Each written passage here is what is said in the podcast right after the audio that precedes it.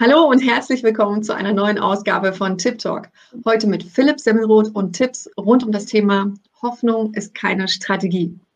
Ich bin Katja Kaden, Veranstalterin der Coaching Convention, der Messe für Business und Life Coaching. Und ich freue mich auf diesen Tip Talk, denn ich kenne Philipp schon sehr, sehr lange und äh, bin gespannt, welche Tipps er uns mitgebracht hat. Los geht's!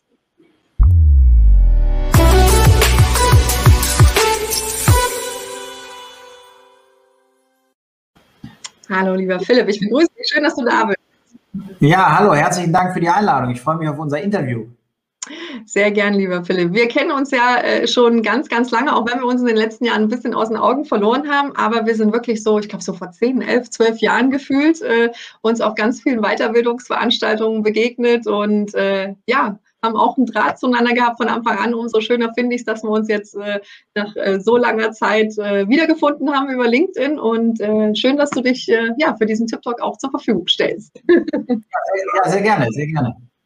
Philipp, für die, die dich noch nicht kennen, ich würde dich einmal kurz groß machen und dich vorstellen, unseren Zuschauerinnen und Zuschauern. Und zwar, du machst Firmen profitabler. Du steigerst die Performance von Verkäufern und Verkaufsteams und nutzt dein Wissen als Unternehmer, um ganzheitliche Ansätze für deine Kunden zu realisieren. Mit 18 gründest du dein Unternehmen und mit 40 verkaufst du es oder hast du es profitabel an einen Investor verkaufst. Bei dir geht es darum, nicht um die Theorie, sondern es kommt alles aus der Praxis. Wie schön. genau. Ja. Philipp, und ähm, was ich nicht erwähnt habe, seit 2015 gibst du eben dein Wissen auch schon, ähm, was du dir in den äh, letzten Jahrzehnten angeeignet hast, auch weiter in Workshops, Seminaren und in äh, Speakings auch. Und ich stelle mal gerne am Anfang kurz die Frage, äh, wie es denn äh, ja, warum du das jetzt tust, was du tust, was dein Unternehmen verkaufst und bist jetzt auch voll wirklich dabei, dein äh, Wissen weiterzugeben äh, an Unternehmerinnen, Unternehmer und äh, ja, wie kam es dazu? Also grundsätzlich ist es so, ich habe mit 18 eine Firma in der IT äh, in der IT-Welt gegründet und die dann halt mit 40 verkauft. Aber auf dem Weg dahin habe ich mir ein Netzwerk innerhalb der Branche aufgebaut und dann kamen so Menschen auf mich zu und haben gesagt, Semmelroth, kannst du nicht mal auf solchen Branchen-Events auch mal ein bisschen was erzählen? Weil wenn man sich so mit dir unterhält, man versteht, was du sagst, das ist auch recht unterhaltsam. Vielleicht kannst du auch mal irgendwie so einen Vortrag machen, weil in der IT-Welt sehr viel Fachexpertise dominiert und da natürlich dann auf Branchentreffen wie CeBIT und auch auf anderen äh, Events nicht immer die spannendsten Vorträge dabei sind. Die sind inhaltlich brillant, da kriegst du alle möglichen Sachen beigebracht, aber wie man eine Firewall konfiguriert, ist jetzt halt nicht so ein packendes Thema. Das fasziniert zwar Techniker, aber auf, Messe gehen, auf Messen gehen ja nicht nur Techniker, sondern auch häufig kommunikativ starke Menschen wie Verkäufer, Marketingleute, Geschäftsführer und Geschäftsführerinnen natürlich. Und dann war es einfach so, dass die immer noch ein bisschen was anderes suchten. Dann hatte ich 2015 ähm, einfach mal gesagt, ich mache das, habe einen Vortrag gehalten und so nach ungefähr sechs Minuten ist der Beamer explodiert, Lampe war platt und alle so, äh, und ich sage, hey, ganz entspannt bleiben. Die Folien sind nur für euch. Ich weiß ja, was ich euch erzählen will. Ich mache jetzt einfach mal weiter. Und wenn dann das hier im Esperanto äh, Hotel gut läuft, dann wird vielleicht einer einen neuen Beamer bringen. Und das war so souverän, so gut, dass ich danach dann tatsächlich gezielt zu Events eingeladen worden bin. Und dadurch wurden das dann immer mehr Aufträge. Und irgendwann habe ich gesagt, da kann ich ja ein richtiges Business draus machen. Und dann habe ich im Prinzip zu der IT-Firma parallel dieses Business aufgebaut und dann jetzt mich voll darauf konzentriert, als ich die Firma verkauft habe. Ja, also quasi so deine zweite Leidenschaft, äh, die jetzt zum Tragen kommt und die du jetzt äh, nach dem Verkauf deiner Firma leben darfst. Genau, und das ist jetzt aber tatsächlich eben nichts komplett Neues, sondern ich gebe ja jetzt das Wissen weiter, was ich über viele Jahre mir praktisch erarbeitet habe. Manchmal in so Vorträgen sage ich immer gerne, Sie können mir an den Stellen gerne glauben, weil mein Wissen stammt halt nicht aus YouTube, auch wenn ich so Dinge wie meinen YouTube-Kanal sehr empfehle. Es ist im Prinzip einfach so, ich habe viele Sachen ausprobiert, nicht alle davon haben geklappt, aber wenn du lange genug dran bleibst, findest du irgendwann einen Weg. Der ist mir ganz gut gelungen und äh, da helfe ich heute den Leuten im Endeffekt, sich selber das vielleicht ein bisschen einfacher zu machen, das Leben als Unternehmer oder als Vertriebler erfolgreicher zu werden. Ja, und du hast ja auch ähm, ein wunderschönes Buch geschrieben. Ich habe es ja mit, weil du so lieb warst und uns ja, geschenkt hast. Super. Und äh, das kam im Gabal raus. Wann kam das raus? Letztes Jahr, glaube ich, gell? Also tatsächlich kam das am 28. Januar 2021 raus. Da hatte nämlich, hätte meine Oma Geburtstag gehabt. Deshalb hatte ich das mit Gabal so äh, getimed. Und da steht im Prinzip in 55 Strategien konkret drin, was ich gemacht habe, was andere Leute nachmachen können und ähm, in Anlehnung an den Trend heute kleine Snacks zu konsumieren, sind es halt nicht 24 Seiten starke Kapitel mit jeder Menge Theorie, sondern praktisch, pragmatisch, kurz, knapp zusammengefasst, damit Leute schnell in die Umsetzung kommen. Ganz viele Ideen, die man im Unternehmen realisieren kann. Für Verkäufer, Führungskräfte und Unternehmer. Ja, super. Und äh, du hast ja uns gesagt, auch für den Tip Talk, das hatten wir auch noch nicht, du äh, spendierst sozusagen zwei Bücher, äh, die wir dann auch im Anschluss, äh, äh, ja, einfach diejenigen, die, die, ähm, die den Beitrag liken, äh, dann auch verlosen. genau. Absolut. Und wer möchte, der kann sich dann im Nachgang, wenn er von dir kontaktiert wird, nach dem Motto, hey, pass auf, du hast das hier gewonnen, ähm, bereit erklären, dass du mir die Adresse zur Verfügung stellst, weil dann würde ich ein signiertes Buch schicken. Wenn der sagt, hey, ich will nur das Buch, aber ich will mit dem Semmelrot keine äh, Beziehung da aufbauen, dann stelle ich nur das Buch zur Verfügung. Aber die Zusatzoption wäre eben im Angebot. Super, vielen lieben Dank. Ja, dann lass uns doch gleich mal zu den, äh, zu den Tipps kommen. Der Titel lautet ja Hoffnung ist keine Strategie, finde ich schon mal äh, mega. Sag doch aber mal, was du genau darunter verstehst, bevor wir zu deinen Tipps kommen. Ja, ich glaube, dass gerade jetzt in der Zeit, wo sich viele Unternehmen, Unternehmer, auch teilweise Mitarbeiter in, in, etablierten Unternehmen mit der Realität befassen und denken, sie müssten sich vielleicht ein bisschen neu orientieren, sie müssten sich eigentlich neu erfinden, sie müssen sich an die neue Welt und die neue Art zu arbeiten adaptieren, glaube ich eben, ist es tatsächlich notwendig, ins Handeln zu kommen, mal wirklich die PS auf die Straße zu bringen und nicht einfach nur zu denken, ach, das wird schon wieder so wie früher. Ich mache einfach mal das, was ich die ganzen Jahre gemacht habe, weil abwarten, hoffen, dass es besser wird, ist eben keine Strategie. Jetzt muss man sich vorbereiten und ähm, wer jetzt schon gut unterwegs ist, herzlichen Glückwunsch. Aber es gibt immer noch ein paar, die jeden Tag noch überrascht sind, dass immer mehr Firmen Insolvenz anmelden, dass immer mehr Firmen Mitarbeiter freistellen. Und dieser Trend wird sich aus meiner Sicht verschärfen. Und äh, deshalb sollte man sich damit mental schon mal auseinandersetzen. Hm. Ja, okay, dann äh, Philipp, schieß los mit dem ersten Tipp. Ich bin gespannt. Okay, einfach äh, anknüpfend an das, was wir jetzt gerade zufällig besprochen haben, ist eben der Punkt, ich würde sagen, egal was jemand vorhat, ob jetzt als Verkäufer, als Unternehmer, als Mitarbeiter, der sich eventuell mit dem Gedanken trägt, den Job zu wechseln oder eben auch vielleicht eine äh, Zukunft in der Selbstständigkeit zu suchen, nicht auf den Moment warten, wo man selber das Gefühl hat, man ist jetzt perfekt unterwegs, man hat alles im Griff, es läuft rund, man hat einen Plan, man weiß genau, was man zu welcher Zeit machen äh, wird und dann hat man irgendwie eine Orientierung. Das ist nicht der Weg, der Menschen erfolgreich macht. Starten und im Prozess besser werden. Das ist mein Tipp, weil so habe ich es auch gemacht. Ich habe ja niemanden damals zur Verfügung gehabt, als ich mit 18 eine Firma gegründet habe. Ich bin mit, habe mit 19 erst Abitur gemacht. Ich war also noch Schüler. Ich habe einfach ein paar Sachen ausprobiert. Viele haben nicht geklappt und das ist nicht entscheidend. Ich habe mal mit Sylvester Stallone ein Interview gemacht, da hat er gesagt, hey, wenn du 90 Prozent deiner Entscheidungen falsch triffst und mit 10 richtig gut Erfolg hast, dann hast du immer noch ein verdammt schönes Leben. Deshalb keine Angst vor Fehlern, machen im Prozess besser werden und einfach mal durchstarten. Okay, ich hänge immer noch, wie du hast ein Interview mit Sylvester Stallone gemacht. Ja. Okay, sehr spannend. Das kannst du mir dann mal erzählen. Aber das ist wirklich ein, ein ganz entscheidender Tipp, bei denen äh, kann ich aus persönlicher Erfahrung äh, sagen, ist auch meine größten äh, Probleme in Anführungszeichen so noch vor zehn Jahren gewesen, weil ich eben immer das Gefühl haben würde, ja, es muss perfekt sein, ja, und dann gehe ich raus. Nein, es ist wirklich dieses, dieses Starten, dieses Machen, dieses Tun, wie du gesagt hast, und dann im Verlauf des Weges besser werden. Ähm, da gibt es auch so ein schönes Zitat von äh, Edison, es ist besser, unvollkommen zu starten, als perfekt zu zögern. Ja? Und das sage ich mir, seitdem ich, äh, ich glaube, vor zehn Jahren das, äh, mein Abendseminar dazu konzipiert habe und dieses Zitat äh, äh, da im Raum stand, sage ich, ja, genau so ist es. Einfach machen, tun. Und wenn man halt äh, auch einen Weg das erste Mal geht, weil es vielleicht noch niemand anderes gibt, der den schon gegangen ist, dann äh, ist es ja vielleicht nochmal umso herausfordernder. Aber ähm, ja, wenn ein Fehler kommt, wie du gesagt hast, dann einfach rauslernen und weitermachen. ja. Ja, ähm, ja äh, dann äh, weiter mit Tipp Nummer zwei, lieber Philipp. Ja, der zweite Tipp wäre hier einfach, für Selbstverständlichkeiten gibt es keinen Pokal.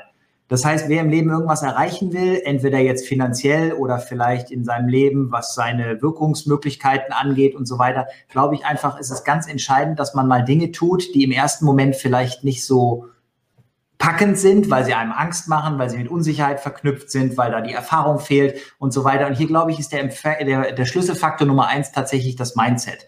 Das heißt also, es wird heute immer leider an allen Stellen zitiert und es ist immer ein Mindset-Problem und Mindset, Mindset, Mindset. Und leider sprechen auch viele Menschen über das Thema Mindset, die jetzt vielleicht den Kontext ein bisschen verdrehen oder das Ganze in irgendeiner Form auch so ein bisschen, ähm, naja, von, von seiner Tragweite gar nicht so richtig beschreiben. Aber ich glaube, es geht eben darum, dass wir akzeptieren, dass es Grenzen gibt und dass man die aber verschieben kann. Und diese Grenzen zu verschieben, schafft mehr Handlungsspielraum. Ich habe zum Beispiel mein Leben lang Höhenangst gehabt. Und irgendwann habe ich einen Fallschirmsprung aus 4000 Meter gemacht, weil mir Anthony Robbins auf einem Seminar gesagt hat, wenn du aus 4000 Meter Fallschirm gesprungen bist, weil das das Größte ist, vor dem du in deinem Leben Angst hast, dann wird danach alles einfach. Weil du wirst immer diese Referenzerfahrung haben und sagen, das habe ich damals für unmöglich gehalten, habe es gemacht und es hat funktioniert. Und deshalb ist das, was ich jetzt gerade schwierig einstufe, auch letztlich nur eine Hürde, die ich wieder überspringen muss. Und ich glaube, man muss einfach gucken, dass man einen positiven, energetischen, äh, energetisch aufgeladenen äh, Mindset mit sich rumträgt, weil dann bringt man auch mehr nicht nur in die Umsetzung, sondern man trifft auch mehr Menschen, die einen bei der Umsetzung unterstützen wollen. Weil keiner zum Beispiel lädt dich zu einer Live-Veranstaltung ein, wenn du den ganzen Tag nur schlechte Laune verbreitest und irgendwie alle irgendwie runterziehst. Und damit fängt es ja schon an. Wir werden nur erfolgreich durch andere Menschen, die können uns Türen öffnen oder diese auch verschließen. Und wenn man die aber emotional begeistert und wenn man die in irgendeiner Form inspiriert und wenn man die irgendwie triggert, dass die sagen, da spüre ich was, da würde ich gerne mehr von sehen, dann ist das ja schon mal der erste Schritt, um eventuell auch mal in den Verkaufsprozess voranzukommen, weil dafür brennt ja mein Herz für Verkauf. Das ähm, werde ich gleich im dritten äh, Tipp auch nochmal ansprechen. Aber das hängt ja alles zusammen. Wenn du ein gutes Mindset hast, haben Leute immer Zeit für dich. Aber kannst du vielleicht nochmal, äh, also ich bin absolut bei dir, kannst du vielleicht nochmal äh, einen Tipp auch zusätzlich jetzt geben, wie man denn, äh, wenn jetzt jemand vielleicht auch noch nie was davon gehört hat oder hat von Mindset, okay, ist wichtig gehört, okay, wie kann ich denn an meinem Mindset arbeiten? Also grundsätzlich glaube ich, es ist immer von Vorteil, wenn man das mit jemand anders zusammen macht, weil man dann natürlich die Möglichkeit der Reflexion hat. Wenn man mhm. selber irgendeinem Prozess drinsteckt, hat man ja leider immer äh, nur ein kleines Sichtfeld, weil wenn du irgendwas gerade machst, siehst du alles andere nicht. Wenn aber einer von draußen das beobachtet, selber nicht involviert ist, aus einer Distanz dich vielleicht ein bisschen coacht und so weiter, dann kann der dir natürlich helfen, schneller voranzukommen. Weil Beispiel, ich mache Kaltakquise-Trainings. Und in Kaltakquise-Trainings ist es ja so, dass die Leute erfolgreicher werden, die es schaffen, von jedem Telefonat zum nächsten ähm, zu vergessen, dass sie gerade vielleicht nicht durchgestellt worden sind, dass sie gerade angebrüllt worden sind, dass sie gerade mit Ablehnung konfrontiert wurden. Die müssen es einfach schaffen, im Kopf diesen Switch umzulegen und zu sagen, das passt jetzt nicht, aber der nächste Kunde muss ja wieder mit voller Energie abgeholt werden. Und deshalb, glaube ich, ist man, wenn man dann einen dabei hat, und das ist meine größte äh, Wirkung in dem Training, dass ich Leuten eben einfach das Programm hier oben ändere. Das, was hier unser Leben steuert, ist ja unser Denken. Und das, was wir denken, äh, beeinflusst ja unser Handeln. Und wenn man das Denken verändert, weil man mehr Möglichkeiten als Risiken und so weiter sieht, dann kommen ja auch bessere Ergebnisse raus. Und das Spannende dabei ist, wenn ich bessere Ergebnisse sehe, dann denke ich noch positiver, weil ich denke, wow, was habe ich coole Sachen geregelt. Und dann bin ich in so einer Spirale drin. Und dafür ist aber, glaube ich, der Reflexionsprozess der Schlüsselfaktor, dass man wirklich sieht, schau mal, du hast es für unmöglich gehalten, jetzt hat das geklappt. Und das muss man den Leuten immer wieder vor Augen führen. Deshalb würde ich auch, wenn ich Mitarbeiter habe, sehr stark mit denen in diesen Reflexionsprozess einsteigen, um denen immer wieder zu zeigen, was du hier machst, ist echt gut. Auch wenn du das vielleicht als Standardleistung betrachtest, weil dann würden die immer besser.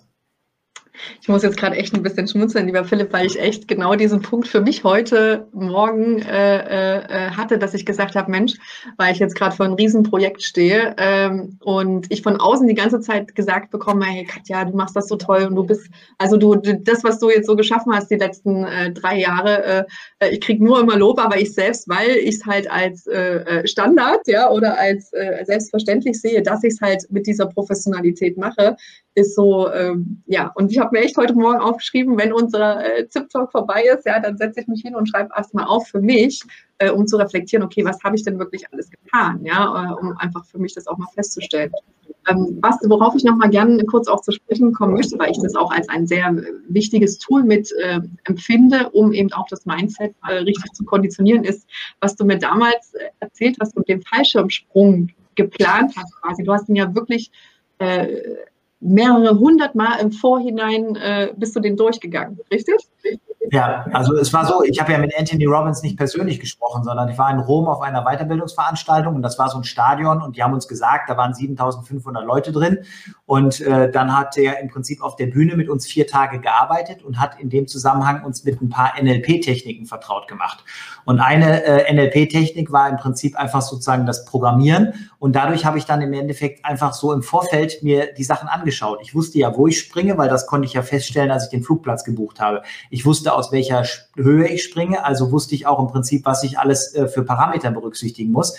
Und dann habe ich mir dieses Bild visualisiert. Ich bin einfach auf Google Maps gegangen, Satellitenansicht, 4000 Meter rausgezoomt und habe mir dieses Feld gemerkt. Und jeden Morgen, wenn ich an meinem Bett, äh, auf, aus dem Bett krabbelte, um sozusagen Richtung Badezimmer oder was zu gehen, habe ich mir überlegt, so, drei, zwei, eins und bin dann sozusagen aufgestanden und losmarschiert. Aber während ich meine Augen geschlossen hatte, hatte ich dieses Bild vor Augen, wie ich in dieser offenen Luke von dem Flugzeug sitze und wie ich jetzt gleich darunter springe.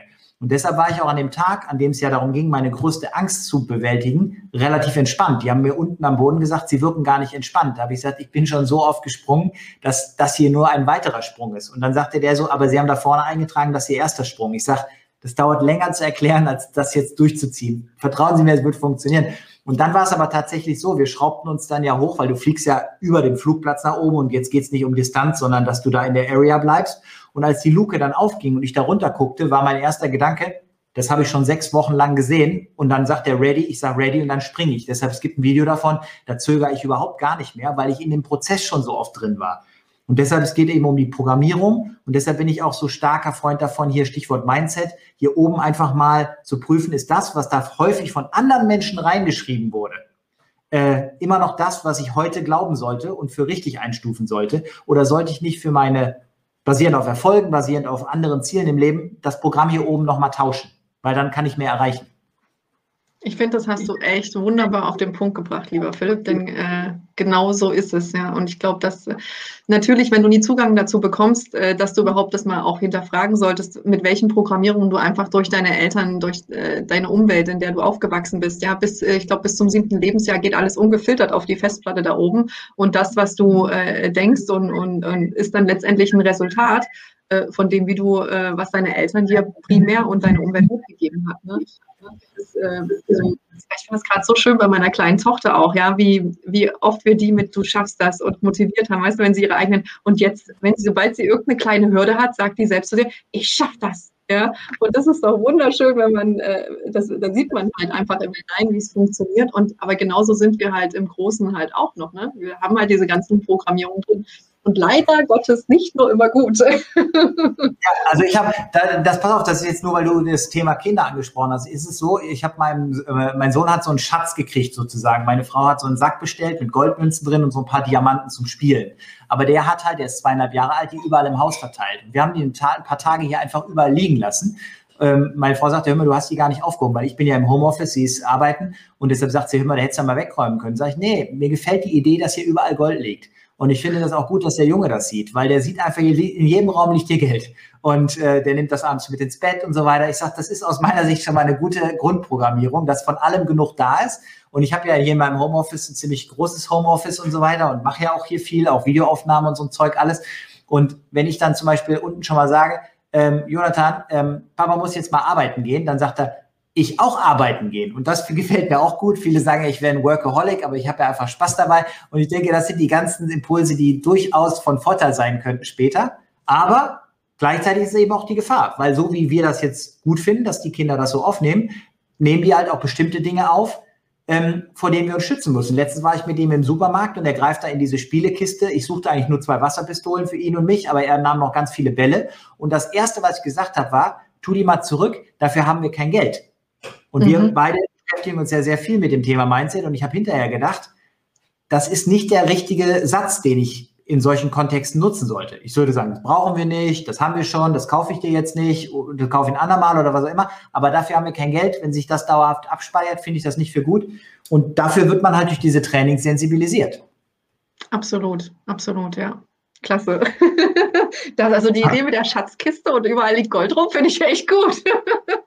Ja, also es ist auch tatsächlich, selbst meine Frau kam irgendwann nach ein paar Tagen an und sagte, weißt du, ich habe das mal durch den Kopf gehen lassen. Wir lassen da noch ein bisschen liegen. Ich finde das auch gut. Und da habe ich gedacht, ja, es ist manchmal so einfach. Und das ist ja nochmal ganz kurz diese Brücke zum Thema Kaltakquise. die meisten Menschen in Kalterquise scheitern ja nicht daran, dass die Leute auf der anderen Seite Einwände äh, sagen, für die du keine Antworten finden kannst, dass die Leute auf der anderen Seite alle kein Interesse haben, dass die Entscheider sich alle vor dir verstecken, sondern die meisten Leute scheitern, weil sie es nicht mehr schaffen, die Energie aufzubringen, den Nächsten anzurufen. Und das ist alles. Es ist ja realistisch betrachtet überhaupt kein Problem zu wählen. Das hunderte Telefonat ist derselbe Prozess wie das erste, aber im Kopf läuft für viele das komplett anders ab. Und wenn man das einmal geschafft hat zu kontrollieren, dann reißt man eben auch andere Leute mit.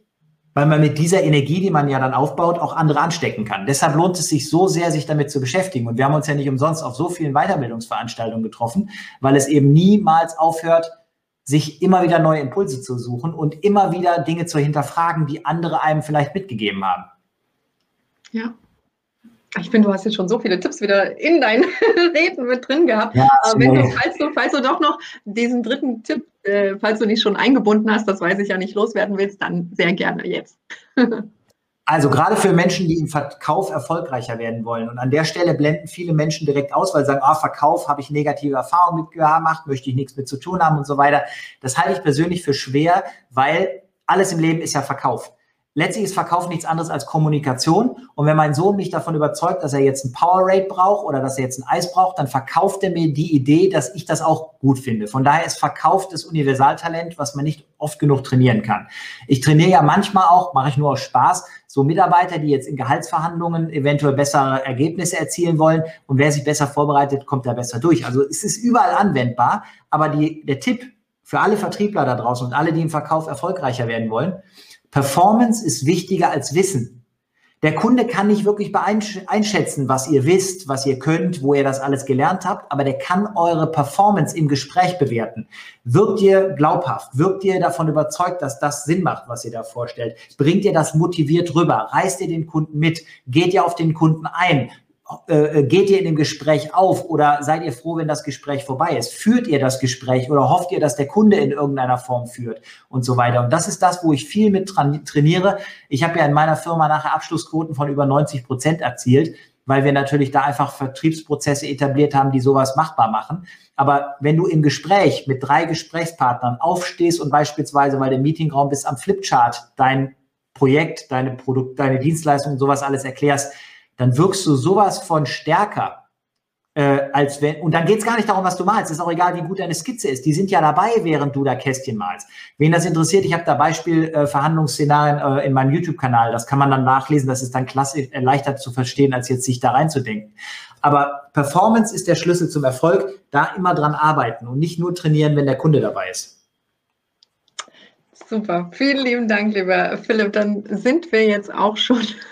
ich bin ganz begeistert. Deine Energie ist wirklich ansteckend. Ich finde es toll. ähm, äh, ich danke dir auf jeden Fall wirklich für das äh, tolle, kurzweilige äh, Gespräch und für die tollen Tipps, die du hier auch unseren Zuschauerinnen und Zuschauern mitgegeben hast. Und ja, sag vielen lieben Dank für deine Zeit. Ich danke dir für das Interview. Jeder, der im Nachgang noch eine Frage hat, einfach eine Nachricht über LinkedIn oder so schicken. Benehme ich mir gerne die Zeit, die dann entsprechend noch zu beantworten. Genau. Und ich sage es nochmal, jeder, der den äh, Beitrag äh, liked, äh, wird dann auf jeden Fall oder nimmt bei der Auslosung mit teil. Und äh, dann gibt es eine persönliche Nachricht von mir, wer gewonnen hat. In diesem Sinne, ich äh, wünsche allen noch einen wundervollen Tag weiterhin und sage bis zum nächsten Tip Talk. Tschüss. Ciao, ciao.